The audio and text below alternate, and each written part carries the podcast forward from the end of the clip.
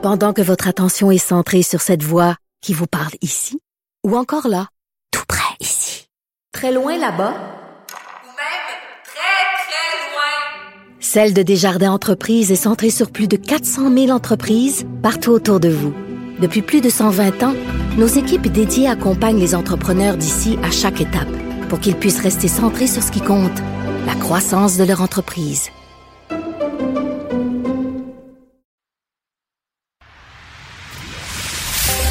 D'une halte routière à l'autre, aux quatre coins du Québec. Là-haut sur l'autobus. Cube Radio. Cube Radio. Rouler dans les coulisses des élections québécoises. Antoine Robitaille. C'est lundi, jour de chronique consti. Et bonjour Patrick Taillon, Bonjour Antoine Robitaille. notre chroniqueur constitutionnel et accessoirement professeur de droit à l'Université Laval en sabbatique à Malaga. Et pas à la Malaga actuellement, je pense. Non, ben on se promène un petit peu là d'un colloque à l'autre et tout, mais euh, oui, oui, je passe l'année en, en Espagne, dans cette euh, communauté autonome du sud de l'Espagne. Et tu comprends, euh, Patrick, que tout le monde voulait savoir ce que tu pensais de euh, après la mort de la reine, que- quels étaient les, les sentiments qui t'habitaient. Euh, donc, on va parler de monarchie aujourd'hui. Est-ce que la mort d'Élisabeth II, la question sur sa succession, ça relance le- à certains égards le débat sur l'avenir de la monarchie et peut-être même l'idée de l'abolir ici au Canada? Mais cette monarchie qui est euh, omniprésente en droit. hein. Au Canada, on peut pas adopter, au Canada et au Québec, on peut pas adopter une loi ni un règlement euh, on- sans le concours du représentant de la reine. Ou du roi, pardon. On s'y habitue tranquillement. Euh, on peut pas nommer un juge, on peut pas nommer un sénateur, même les députés peuvent pas entrer en fonction. Donc, juridiquement, c'est une monarchie incontournable. Sans, sans le représentant de la couronne ou, ou la reine elle-même ou le roi lui-même, euh, l'État est paralysé. Donc, euh, on est indé- indéniablement dans une monarchie, mais en même temps, politiquement, la couronne est invisible. C'est le propre du Canada. C'est une espèce d'expérience où la monarchie est très, euh, elle est peu présente. Elle est physiquement pas présente sur le sur le territoire. Et, au fond, c'est ça que ça révèle le, décès d'Élisabeth II. Tout à coup, ça nous ça nous ça nous force à, à constater que, que l'on est réellement dans une monarchie. Surtout à Ottawa, parce qu'à Québec, euh, depuis la Révolution tranquille, on a fait le nécessaire, je dirais, pour effacer un peu la présence de la monarchie, pour la recouvrir d'un vernis républicain dans toutes nos lois. À chaque fois qu'il y, le mot, avait le mot reine, roi ou couronne, on l'a remplacé par le mot État. On a républicanisé par des synonymes. Mais à Ottawa, Justin Trudeau va, dans les prochaines semaines, être dans une situation un peu difficile. Euh, je m'explique. Mettons pour ses prédécesseurs, Brian Mulroney, euh, Jean Chrétien, Paul Martin, on savait pas trop si c'était des monarchistes enthousiastes ou des gens qui faisaient avec la monarchie parce que c'était là puis il y avait d'autres priorités. Ils avaient ils, ils avaient qu'à faire comme à l'habitude puis le, le problème était géré. Mhm. Dans le cas de, de Stephen Harper, c'était différent. Lui, il a voulu, par un excès de zèle, manifester sa, sa- sa- son adhésion sans réserve à la monarchie. Oui, il a, il a rebaptisé même des, je pense, la, la marine. euh, Oui, marine plusieurs, euh, institutions canadiennes ont été rebaptisées pour que le mot royal apparaisse, comme Bernard Lan- Landry aimait rebaptiser des, des musées et des institutions au Québec en y ajoutant le mot national. Oui, oui. Stephen Harper, lui, il aimait le, le rebaptiser en ajoutant le mot royal et, et, des, et, des, et des tableaux dans les, de la reine dans les ambassades, etc., etc. Mais, mais si on oublie Stephen Harper, qui est, c'est vraiment particulier, là, cette- ce goût de s'afficher ostentatoirement Mhm. euh, son, son, son adhésion à la monarchie, les autres avant, là, les Mulroney, Chrétien, Paul Martin, on ne sait pas à quel point ils tenaient à la monarchie. Alors que dans le cas de Justin Trudeau, en raison de la succession, lui, il n'aura pas le choix. Il va être obligé de se positionner. Mhm. Il pourra pas juste faire comme avant. On peut pas faire comme avant parce que très vite va se poser la question qu'est-ce qu'on fait sur le 20 dollars? Qu'est-ce Ouais. qu'on fait sur le 25 sous? Qu'est-ce qu'on fait sur euh, un certain nombre de symboles autres que la monnaie là, mais la monnaie c'est le plus emblématique. là. Donc euh, euh, on s'empresse à imprimer de nouveaux 20 dollars avec euh, un héros canadien qui a rien à voir avec euh, le nouveau roi Ouais. Ou à l'inverse, euh, on s'empresse à adopter des nou- de, de nouveaux 20 dollars avec la figure du roi Charles. Et, et- et donc, dans les prochaines semaines, dans les prochains mois, il aura des décisions à prendre. Et, et ça peut être une formidable occasion pour probablement pas abolir la monarchie, probablement que la route est encore longue avant d'y arriver, mais à tout le moins cesser d'en faire plus que le nécessaire. Oui. Euh, c'est pas vrai que la Constitution du Canada exige que la figure de Charles III soit sur les billets de 20 dollars. C'est un choix politique qui appartient au gouvernement du Canada et, c'est à eux de, saisir l'occasion présente pour doser le degré de royalisme qu'ils veulent euh, intégrer dans les institutions. Et, et, et c'est pas évident parce que on le sait très peu, mais Pierre Trudeau, le père de Justin Trudeau, c'est probablement le premier ministre du Canada qui a le plus fait pour rapprocher le Canada de l'abolition de la monarchie. Oui. Dans les années 70, il avait euh, déposé à la Chambre des communes un projet de loi, le projet de loi C-60. Ce projet de loi contenait deux choses. Une réforme unilatérale du Sénat, de la Chambre haute, et une réforme de la charge de gouverneur général. Ça a tout de suite bloqué. Le volet Sénat est allé devant les tribunaux, ça s'est rendu en Cour suprême. Puis le volet gouverneur général, c'est les provinces qui se sont opposées. On était dans les années pré-rapatriement de la Constitution. Mhm. Oui, c'était avant euh, 82, ça, là. Exactement. Mais juste avant, on était, les négos étaient amorcés. Et là, euh, Pierre Trudeau voulait euh, faire certains aspects de la réforme constitutionnelle unilatéralement sans l'accord des provinces. Mhm. Et, et là-dedans, il y avait rendre autonome le gouverneur général. Parce qu'en ce moment, le gouverneur général, tous les pouvoirs qu'il détient, il les détient parce que la reine lui délègue ces pouvoirs-là. Oui, c'est ça. Mais là, avec la réforme du projet de loi C-60, les pouvoirs que le gouverneur général exerce, il les aurait détenus en vertu de la Constitution. Ça veut dire, ça change pas grand-chose, mais, mais le symbole est fort. Le gouverneur général pose un geste parce qu'il représente la reine ou parce que la Constitution lui donne le pouvoir. Mhm. Donc, il y avait chez Pierre Trudeau l'embryon d'un début de républicain qui, avec le projet de loi C-60, voulait, un, avec son rapatriement, il voulait refonder le Canada sur de nouvelles bases, mais avec C-60, il cherchait à faire en sorte que le gouverneur général soit un peu plus autonome Ah oui. de la reine. Et, et tu sais pourquoi ça a échoué? Le seul, son, son principal allié dans le dossier du rapatriement, c'était l'Ontario. En fait, il y avait que l'Ontario et le Nouveau-Brunswick qui soutenaient son projet de rapatriement. Toutes les autres provinces étaient opposées à lui. Il y avait une majorité claire contre son projet de rapatriement. Oui. Il lance son idée de projet de loi C-60 et là, soudainement, l'Ontario dit non, non, non, non, non, on n'en veut pas de ça. L'Ontario dit jamais le projet de loi C-60 et ça a été le seul sujet sur lequel toutes les provinces étaient d'accord dans les négociations Donc, le- pré-rapatriement. est-ce que le front des, des huit provinces dont faisait partie le Québec avait été créé par Claude Morin à l'époque, déjà? Exactement. Oui. Et sur, sur la question de la monarchie, pendant un petit moment, c'était plus un front, c'était plus un groupe des huit, C'était les c'était dix. soudainement un, un groupe des neuf, peut-être même des dix. Je connais pas la position du Nouveau-Brunswick.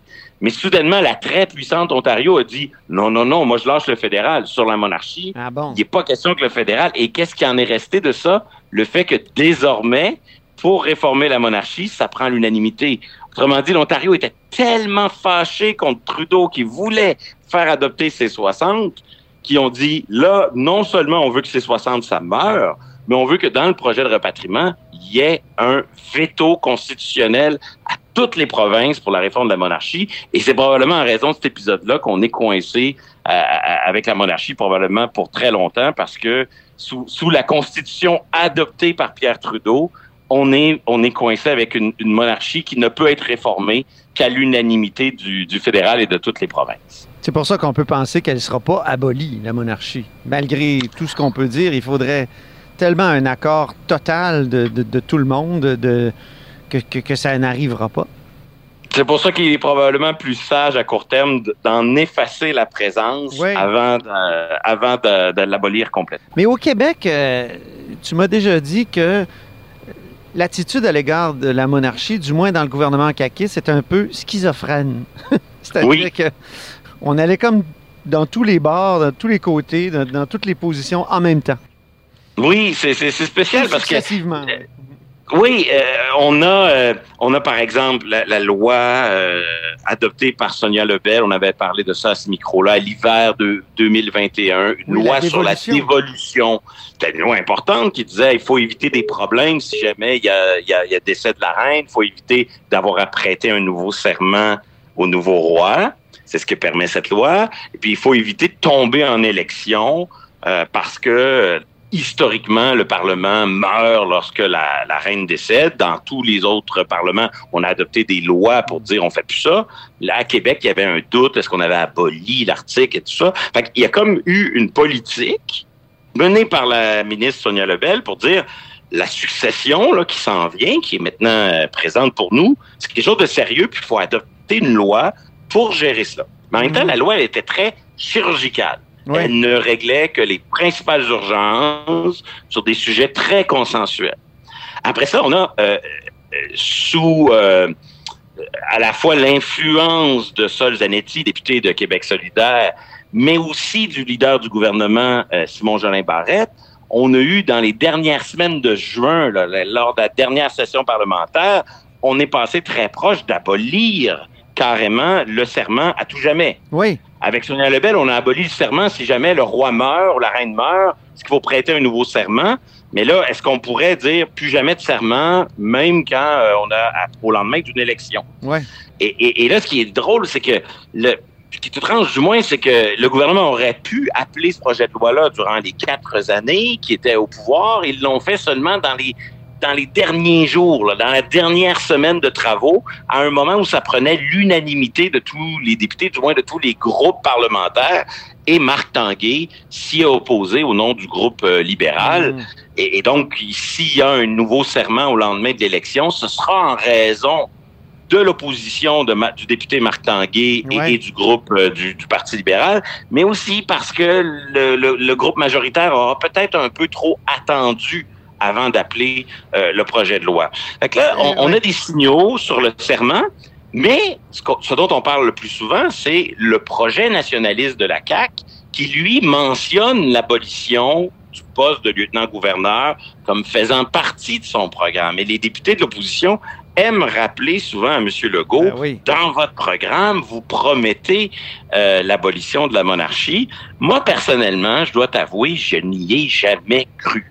Non. Euh, quand j'ai lu, quand j'ai suivi de près, euh, dans les, les, les interactions que j'ai eues avec des caquistes entourant leur plateforme nationaliste, moi, j'ai toujours eu l'impression qu'ils donnaient l'exemple de l'abolition du lieutenant-gouverneur pour expliquer que sur le terrain constitutionnel, il y a des choses faciles à faire, puis il y a des choses difficiles à faire. Oui, oui. Et dans la, dans la rubrique des choses difficiles, il nous donnait l'exemple du lieutenant-gouverneur. J'ai jamais lu euh, voici une priorité pour ce gouvernement. Mais n'empêche qu'à travers tout ça, on, on a une coalition qui, sur la monarchie, a raté plusieurs belles occasions jusqu'à présent. On a, on a, on a comme un discours qui est pas. Autant on a un projet de loi qui a été adopté pour gérer la dévolution, Oui. Autant le message gouvernemental, même dans la bouche de M. Legault au lendemain du décès de la reine, c'est un, c'est un discours où on ne sait pas exactement où loge euh, la, la coalition Avenir Québec sur ces questions-là. Et, et euh, ils, se- ils ont tendance à se réfugier, un peu comme à Ottawa, derrière la difficulté à mener la grande réforme pour euh, se trouver ainsi une excuse de mener les petites réformes qui sont euh, possibles de mener à court terme. On a parlé du serment, mais Oui. pas seulement. Euh, moi, je suis très favorable à ce que Québec agisse. C'est inacceptable que ce soit Ottawa qui choisisse notre représentant de la reine. On peut avoir un problème avec le fait qu'on est pogné avec un représentant de la reine, ça je comprends.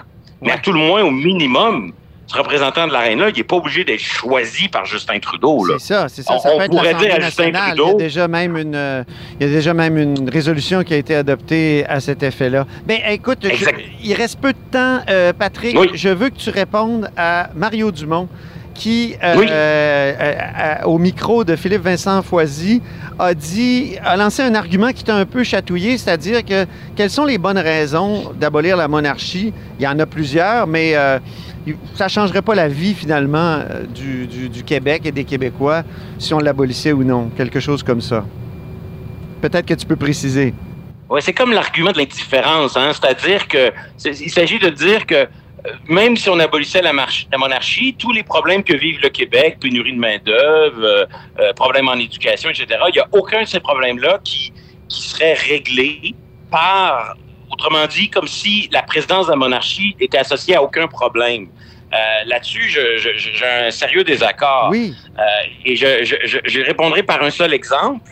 Rappelons-nous la crise parlementaire de décembre 2008, à une crise parlementaire où, soudainement euh, il y avait l'opposition qui voulait renverser le gouvernement au Parlement à Ottawa. Et, et ça, ça va. Il y a un désaccord sur euh, qui a la majorité à la Chambre. Mais cette crise banale parlementaire est devenue une grave crise constitutionnelle dans l'histoire du Canada. Et ce, tout simplement parce que le Canada est une monarchie. C'est-à-dire que parce que le Canada est une monarchie, nous ne savons pas très bien quels sont les pouvoirs du représentant de la reine. Ben oui. Il n'y a pas de légitimité, qui est lié par des conventions constitutionnelles. Donc, lorsqu'il arrive une crise, le pouvoir qui devrait être en mesure d'aider à nous sortir de la crise, l'institution qui devrait apporter la solidité, des règles claires, mais c'est une, institution qui est tellement qu'elle ne joue pas son rôle. Elle, elle n'arrive pas à, Autrement dit, la crise qui était, qui était autour de la question est-ce que Stéphane Dion peut devenir premier ministre à la place de Stephen Harper est devenue la crise Michael Jean. Au lieu oui, d'avoir oui. une crise sur qui a la confiance de la Chambre, c'est devenu la crise de qu'est-ce que le gouverneur général a le droit de faire. Et ouais, donc, oui. la monarchie, l'institution du chef de l'État qui aurait dû nous aider à sortir de la crise, mais non, c'est devenu la crise du chef de l'État. Qu'est-ce qu'elle a le droit de faire? Qui elle doit écouter? Et donc, ça, c'est la preuve que plutôt que solidifier nos institutions, la monarchie, parce que les règles qui l'entourent sont floues mm -hmm. et sont de nature conventionnelle, donc c'est des règles un peu molles politiques, ben, pour ces deux raisons-là, quand il arrive une crise, la monarchie n'arrive pas à apporter, à faire le travail qu'on attend d'elle les rares fois où on a besoin d'elle. Donc, oui. je pense que c'est faux de croire que euh, de, de, de, que le statu quo là c'est parfait, il y a aucun problème. Le, le, jour où ça se met à aller mal, on a besoin d'avoir des règles du jeu claires. Ben, c'est un et, excellent et, point, très bonne réponse euh, à Mario. On va lui envoyer puis euh, ça fera un bon débat à Cube Radio. Oui, bien sûr. Merci Patrick Taillon.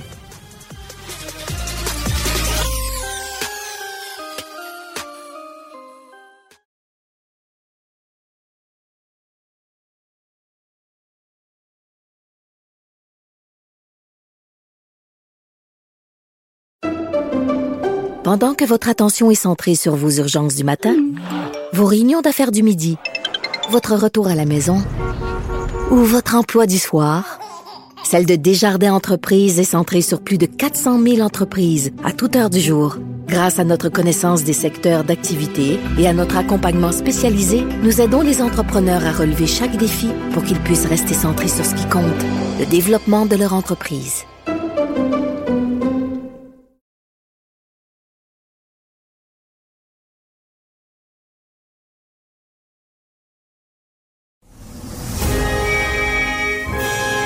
Antoine Robitaille. Il pourrait nous réciter la Constitution canadienne mot par mot. Mais il aime mieux animer son émission. Parlons maintenant de l'idée d'appliquer la loi 101 au cégep avec le candidat du seul parti qui est favorable, c'est Gabriel Coulombe. Bonjour. Bonjour. Candidat dans Jean Talon pour le Parti québécois et professeur d'économie au cégep Garneau, avec qui je me trouve à la brûlerie Sainte-Foy ce dimanche matin. Mm -hmm. Donc, la loi 101 au cégep, euh, euh, en 2012, vous étiez auprès de Léo Bureau-Blouin, donc un de ses conseillers, tout ça. Mais à l'époque, le Parti québécois était vraiment pas d'accord. Euh, comment vous êtes Comment vous avez été convaincu, vous, le Parti québécois, parce qu'il y avait la même position que tous les partis aujourd'hui? Oui.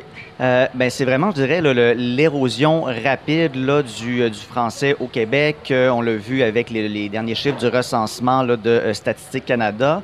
Euh, puis, c'est de voir aussi l'effet euh, direct que ça a sur l'enseignement supérieur, parce que oui, le, combat pour le cégep en français, c'en est un pour la, protection, la valorisation du français au Québec, mais c'est pas oublier que c'en est un pour la mixité puis la justice sociale, dans le sens que lorsque il y a davantage de gens qui passent du système francophone vers le système anglophone, bien évidemment, c'est un jeu à somme nulle. Euh, puis, ils ont comme un effet de, de délicisation, un effet de contingentement aussi qui se crée du réseau anglophone, du côté du réseau anglophone. Euh, ça fait en sorte que les établissements anglophones deviennent de plus en plus prestigieux. Euh, et ben, c'est ça, il y a comme une espèce de, de, de croyance, de mythe qui mm. s'installe comme quoi les cégeps français seraient des, des, établissements de second ordre. et c'est ça vraiment qu'on veut contribuer à casser. Vous, vous êtes professeur au cégep Garneau. oui. Le sentez-vous, ça, ce phénomène de, de de pas de, je dirais pas de désaffection, mais de dévalorisation des cégeps francophones, même ici à Québec? Oui, bien évidemment, c'est moins prononcé à Québec là, que, que dans la métropole. Euh, mais bon, il y a le, le, le cégep Saint-Laurent qui est vraiment de plus en plus un cégep qui est, qui est réservé à l'élite.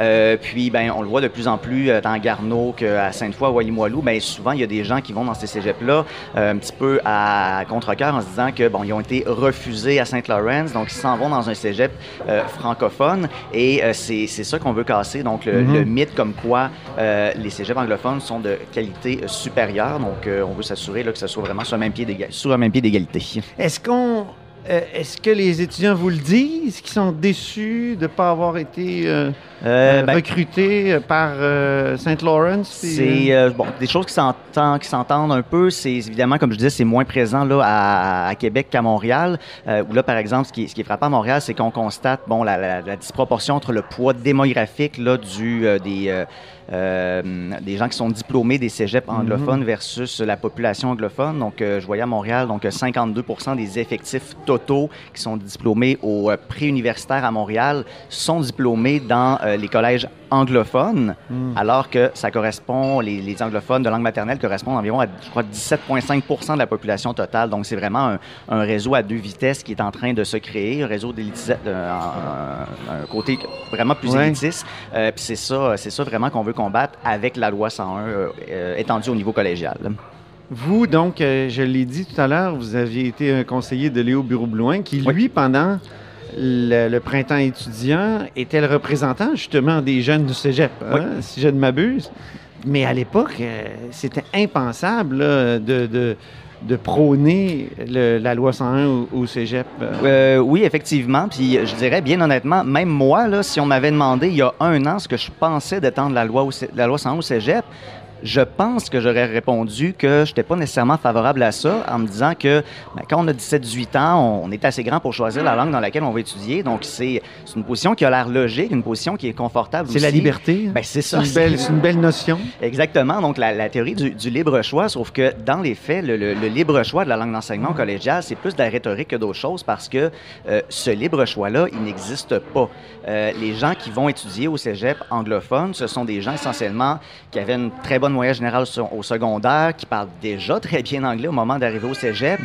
euh, puis souvent qui viennent des classes socio-économiques supérieures, euh, mm. dont les parents ont eux-mêmes étudié là, dans, dans, dans, les universités, qui ont une bonne formation, un bon revenu. Donc, mm-hmm. c'est vraiment sur cette question-là, personnellement, là, que, que j'ai été amené à changer mes positions, dans le sens où, oui, je suis évidemment en faveur de la protection, de la promotion de la langue française, mais c'est aussi une mesure qui est fondamentalement progressiste au Québec. Puis bon, moi étant de personne plus de centre-gauche, social-démocrate, donc c'est vraiment quelque chose qui me tient à cœur, les valeurs de, euh, de, justice sociale. Et euh, je dirais que c'est vraiment en grande partie sur cette question-là que j'ai décidé à la fois là, de, m'impliquer dans le mouvement pour euh, étendre la loi 101 au collégial. le regroupement des professeurs pour le cégep français. Oui, hein? exactement. Ce regroupement-là, là, qui est un noyau donc d'une douzaine, une quinzaine de personnes, qui c'est vraiment impressionnant le travail qu'ils ont réussi à faire. C'est un, un, un regroupement qui non partisans. C'est important de le mentionner. il y a vraiment des gens de, différentes tendances politiques euh, qui font partie de ce regroupement-là. Euh, mais c'est vraiment sur le dénominateur commun là, de, de, à la fois de promouvoir la mixité et justice sociale et de protéger euh, le système d'éducation supérieure francophone au Québec pour pas que ça devienne des établissements de seconde zone. À la CAQ, le premier ministre, au départ, parlait de cette idée-là comme une idée d'extrémiste. Là, on, dirait qu'il a adouci son discours par rapport à cette idée-là. Pensez-vous qu'il chemine? Pensez-vous qu'à la CAQ, je, sais qu'il y en a à la CAQ qui sont favorables. Je pense au ministre de la langue française lui-même. Euh, je pense à André Lamontagne. Euh, on en connaît d'autres. Mais donc, pensez-vous qu'il y a un cheminement qui se fait J'en, suis convaincu. Euh, j'espère que ça va se faire de plus en plus rapidement, ce cheminement-là aussi. Euh, mais c'est, vraiment surprenant de voir à quel point ça a évolué rapidement. Euh, au, au regroupement pour le cégep français, quand on a commencé ça, bon, on s'attendait, bon, on, a essayé de faire passer des résolutions dans les assemblées syndicales, qu'il y ait des, des, des, des défaites de temps en temps. Mais là, présentement, on est rendu à 41 assemblées syndicales de professeurs qui ont pris position en faveur de tout ça. Et la semaine dernière, c'est vraiment un tournant majeur qui s'est produit. Ah oui, Euh, ça, c'est une grosse FNEC, nouvelle, La, la FNEC. CSN, donc Ah euh, oui. euh, qu'il faut pas l'oublier, c'est un, regroupement où il y a des syndicats de professeurs et des cégeps francophones et des cégeps anglophones. Mhm. Donc là, il y avait vraiment un énorme tabou de parler de ce sujet-là, d'étendre la loi 101 au cégep. Et ça a passé. La FNEC a révisé sa position, puis Mm. dorénavant va militer en faveur de l'extension de la loi 101 au cégep, justement parce que le mouvement qui est parti de la base a envoyé le message comme quoi c'était la chose à faire. Euh, donc oui, un cheminement à ce niveau-là. On l'a aussi vu du côté des euh, bon plusieurs plusieurs chroniqueurs, euh, journalistes qui ont pris position sur le sujet. Puis ça m'a vraiment, ça m'étonne énormément de voir euh, aujourd'hui, c'est comme on lit dans les médias, on a l'impression que ça, c'est comme le sens commun. Ben oui, il faudrait étendre le cégep, euh, le- la loi 101 au cégep. Euh, puis fondamentalement, ben c'est ça. Je pense que le- au Québec, il y a une seule langue officielle, c'est le français. Donc, ce qu'il faut se demander, c'est pourquoi est-ce qu'on voudrait financer l'anglicisation du Québec en laissant les francophones et les allophones étudier dans des Ben oui. collèges anglophones? Parce que je sais que ça a l'air gros de parler d'anglicisation, mais c'est exactement de ça qu'il s'agit parce que ben, cégep anglophone égale souvent université anglophone, travail en anglais, socialisation dans un monde anglophone. Et c'est ça l'anglicisation, là. c'est pas, pas simplement de bien parler anglais, c'est quand toute le, le- notre, socialisation, la culture deviennent anglaise et c'est c'est ça qui guette le Québec et évidemment surtout la métropole euh, si on prend pas des mesures fortes notamment comme l'extension de la loi 101 au cégep. Et vous, il y a 10 ans, étiez-vous un carré rouge? Euh, oui, j'ai milité au côté des, Carrés Rouges. J'étais à l'époque, là, j'étais, euh, je, faisais, finissais ma maîtrise en études internationales à l'Université Laval. Euh, c'est, bon, c'est en fait, j'ai, terminé mon cégep avec la grève de 2005, là, les 103 millions de Jean Charest. Donc, c'est à ce moment-là là, qu'on a commencé avec les Carrés Rouges. Euh, 2012 aussi, là, j'ai fait, je me suis impliqué dans le mouvement. Ça a vraiment été... on va dire, une très grosse implication pour moi. C'est vraiment quelque chose qui m'a marqué. Puis, euh, ce que je me souviens surtout de cette, de cette époque-là, c'est malheureusement à quel point le, le gouvernement libéral de l'époque a essayé ce qu'on a fait, une, a essayé une vraiment politique de la division, puis est Mhm. parti en élection là-dessus. Mais, Puis- ouais, mais 10 ans plus tard, là, euh, les carrés rouges sont pas mal tous carrés orange, dans le sens où ils ont joint Québec solidaire. Donc, comment vous expliquez qu'il y a quand même deux leaders sur trois? Ouais. Euh, je pense à Martine Desjardins, Léo Bureau-Blouin, puis Gabriel Nadeau-Dubois. Donc, il y en a deux qui étaient plutôt du Parti québécois, qui se sont avérés, en tout cas, plutôt du Parti québécois par après, qui ont même été candidats, qui ont même été députés dans le cas de Léo Bureau-Blouin. Comment vous expliquez que c'est l'orange qui a gagné? Ouais. Plus, quand on regarde les sondages, le, le Parti québécois est rendu un parti qui, euh, qui va chercher du vote vieux. Ouais. c'est, Ouais. Le vote jeune est vraiment orange. Ben, quand on regarde ça d'une une plus grande perspective, euh, je veux dire, oui, c'est vrai qu'il y y, a, y beaucoup qui sont allés vers Québec solidaire, un certain nombre aussi vers le Parti québécois, mais euh, je pense qu'il faut pas oublier que euh, le, le mouvement des carrés rouges, c'était avant tout un mouvement pour favoriser euh, l'accès aux études supérieures. Et ça, là-dessus, euh, même si on est désaccord entre le Parti québécois et Québec solidaire, je pense qu'on est relativement sur la même longueur d'onde, la même longueur d'onde par rapport à ça. Donc, euh, nous, Parti québécois, parti plus, euh, plus modéré, donc centre, centre-gauche. Euh, donc, euh, des enjeux avec lesquels on s'entend là-dessus sur Québec solidaire. Mais là, je pense que c'est important de faire, euh, de rappeler là, la, la distinction entre les deux partis. C'est aujourd'hui, on est comme rendu s'il y avait trois axes en, en politique au Québec. Donc, avant, on avait vraiment, bon, l'axe souverainiste, fédéraliste. Mais là, il faut ajouter à ça, évidemment, l'axe gauche-droite. Puis un qu'on a tendance à oublier aussi, c'est l'axe nationaliste multiculturaliste. Et c'est là-dessus que, que que, que moi je me distingue clairement de Québec solidaire, c'est que je me reconnais dans plusieurs de leurs positions progressistes euh, de centre-gauche. Euh, évidemment, officiellement, je sais qu'ils se disent là indépendantistes, même si on l'a vu dans les derniers sondages, euh, plus de la moitié de leurs électeurs disent qu'ils voteraient non à un référendum. Euh, et là, je trouve que le plus de distinction, ben, c'est entre l'approche nationaliste et multiculturaliste. Donc, Ouais. euh, nous, Parti québécois, moi, j'ai pas honte de le dire, là, je suis une personne de centre-gauche, je suis un indépendantiste, mais je suis aussi nationaliste, puis évidemment d'un nationalisme civique, j'ai absolument pas honte de le faire. Et c'est là qu'on voit qu'il y a une espèce de tabou à Québec solidaire, comme quoi si euh, on, on ose affirmer le moindrement nationaliste, comme quoi si on ose euh, affirmer que c'est une bonne chose de protéger, de valoriser le français au Québec, euh, d'être d'être associé à ce genre de courant-là, c'est ça pour moi qui, qui ne passe pas du tout. Et euh, de source sûre, je sais qu'il y a beaucoup de personnes chez Québec solidaire aussi qui sont mal à l'aise avec cette, cette tournure-là, ce tournant-là que l'a pris le parti, euh, on va dire, en faveur d'un certain multiculturalisme. Puis, ce qui est vraiment frappant depuis quelques années, c'est que sur une foule d'enjeux, on a l'impression que Québec solidaire il est en train de se, entre guillemets, euh, parti libéraliser. Euh, donc, on le voit de plus en plus de positions du Parti libéral et de Québec solidaire qui se rejoignent, ben, notamment sur les enjeux Ils vont peut-être gagner deux comtés du Parti libéral Ben, sur l'île de Montréal. là. oui, ben- Verdun puis Maurice Richard. Effectivement. C'est peut-être sont- pour ça qu'ils sont contre la loi 101 au cégep. Ben, je veux dire, leur, leur potentiel de croissance à Québec solidaire, c'est les fédéralistes urbains multiculturalistes. Et ça, ils en sont parfaitement conscients. Puis leurs décisions se prennent en fonction de tout ça. Donc, c'est comme ça qu'ils construisent leur agenda. Puis, je veux dire, c'est tout à fait légitime, ça leur appartient. Euh, mais c'est pour ça que je trouve important de rappeler que, ben oui, il y a un parti qui, euh, qui, euh, qui offre une vision plus, plus progressiste, social-démocrate, le Parti québécois, mais qui, en même temps, fait la promotion, la valorisation de la langue française, puis assume aussi un, un certain, une forme de nationalisme civique sans, euh, absolument sans aucune honte. Je sais pas si vous avez entendu Pierre Poilievre, hier, qui est devenu chef du Parti conservateur. Mm. Il a dit, il a, il a- il a- comment dire, il a, il a fait l'éloge du Québec parce que le Québec résiste au woke. Avez-vous cette impression-là? Euh, bon, c'est un euh, ce mouvement-là, je veux dire, c'est un mouvement qui vient euh, essentiellement des, des, des, des campus américains qui était qui s'est propagé jusque, jusque chez nous. Euh, évidemment qu'il y a une certaine forme de, de légitimité. Je veux pas, je veux pas avoir l'air d'avoir un, un discours anti-woke ou quoi que ce soit, mais en même temps, il y a, il y a quand même Diriez-vous que le Parti québécois est anti-woke?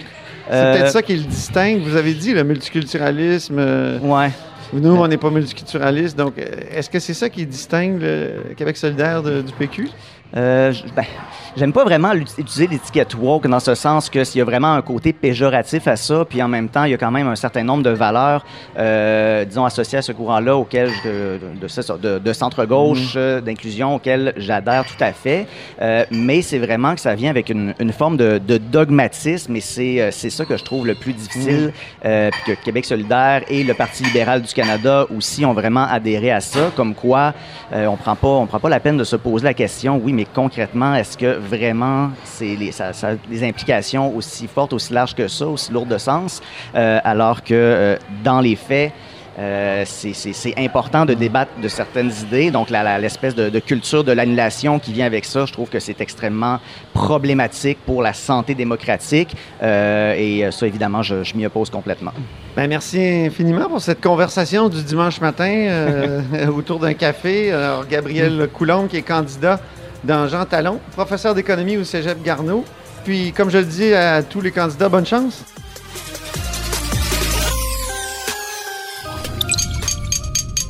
Cube Radio.